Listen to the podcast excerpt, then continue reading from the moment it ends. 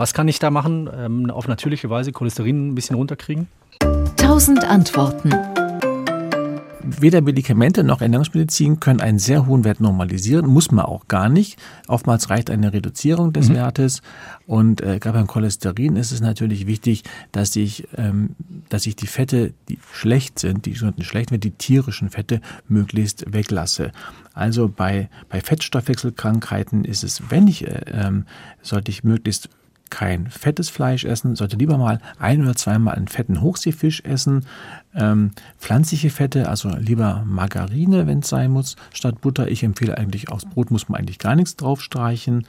Ähm, man sollte keine fettreiche Wurst, eben gerade diese Streichwurst beispielsweise, da weiß man ja oftmals, das sieht man nicht, die Fettaugen gucken eigentlich an wie bei der Salami und die ist extrem fett, das glaubt man gar nicht.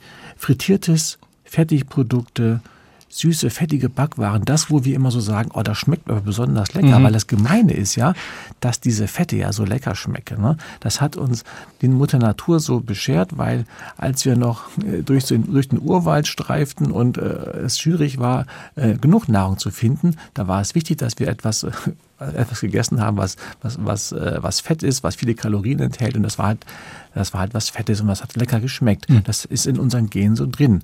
Aber äh, man kann natürlich auch ähm, positive Fette, also ähm, beispielsweise Walnüsse oder andere Erdnüsse essen, die dann positive Fette haben, die ein sehr gutes ausgeglichenes Verhältnis der sogenannten Omega-3 und 6 Fettsäuren haben. Und dann habe ich Fette, weil ganz ohne Fette geht es natürlich nicht, die positiv sind.